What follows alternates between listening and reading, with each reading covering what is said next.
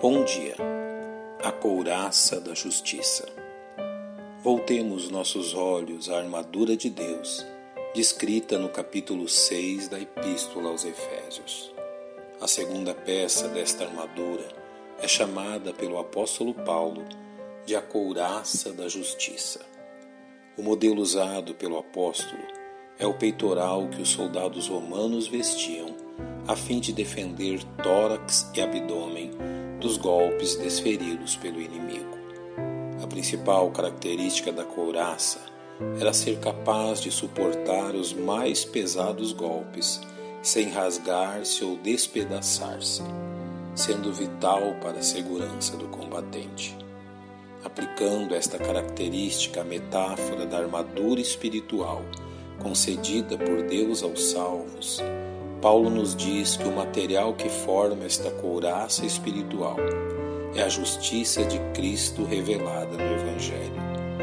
Mas agora se manifestou sem lei a justiça de Deus, tendo o testemunho da lei e dos profetas, isto é, a justiça de Deus pela fé em Jesus Cristo, para todos e sobre todos os que creem, porque não há diferença. Esta justiça de Cristo torna o pecador aceitável diante de Deus, sem que este tenha realizado qualquer obra que o torne merecedor desta dádiva. A comunhão entre Deus e o pecador e todas as bênçãos concedidas a este encontram na justiça de Cristo sua única causa, ou seja, tudo que recebemos de Deus é concedido tendo por base sua graça e não nosso merecimento. Entre as astutas ciladas do diabo está a estratégia de convencer os filhos de Deus que a segurança eterna prometida por Cristo está na dependência das obras humanas e não na definitiva e perfeita obra realizada na cruz.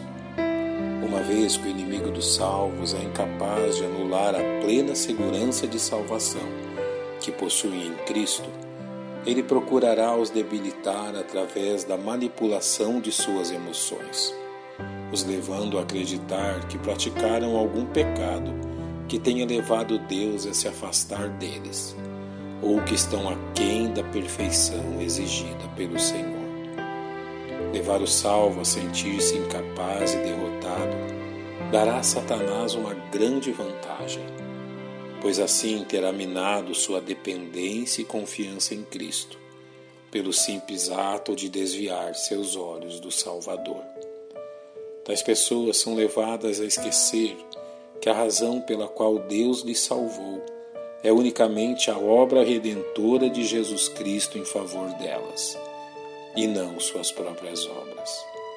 Elas estão tentando combater Satanás e o reino das trevas, usando uma couraça inadequada, formada por suas melhores intenções, que não possuem poder algum para vencer o mal.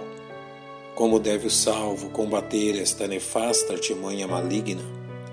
Em primeiro lugar, deve confessar ao Senhor o orgulho e incredulidade praticados na frustrada tentativa de andar por suas próprias forças à margem de Jesus Cristo. Jamais deve o salvo esquecer-se do precioso ensino do Mestre. Eu sou a videira, vós as varas.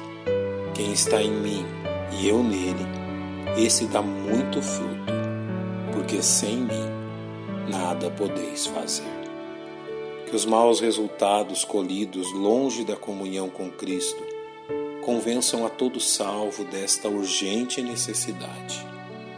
Também fará bem ao salvo recordar-se da insegurança e fragilidade provadas por aquele que desvia seus olhos de contemplar Jesus Cristo. Inconstante Pedro provou desta verdade durante sua incrível experiência de andar sobre as águas tudo ia bem, até que a autoconfiança de Pedro levou a perder de vista seu alvo, desviando seus olhos do poder de Cristo. Mas, sentindo o vento forte, teve medo e, começando a ir para o fundo, clamou, dizendo: Senhor, salva-me. A insensatez lutar a batalha da fé, tendo os olhos postos em si mesmo. Sabendo dos pesados golpes desferidos pelo inimigo, o Senhor nos concedeu uma couraça indestrutível. Usá-la de forma sábia e humilde, com certeza nos conduzirá à vitória. Pai, nós te agradecemos por Jesus Cristo, nosso Salvador, pela sua justiça inabalável e pela segurança que temos nele, pois em seu nome oramos. Amém. Bom dia e que Deus lhe abençoe.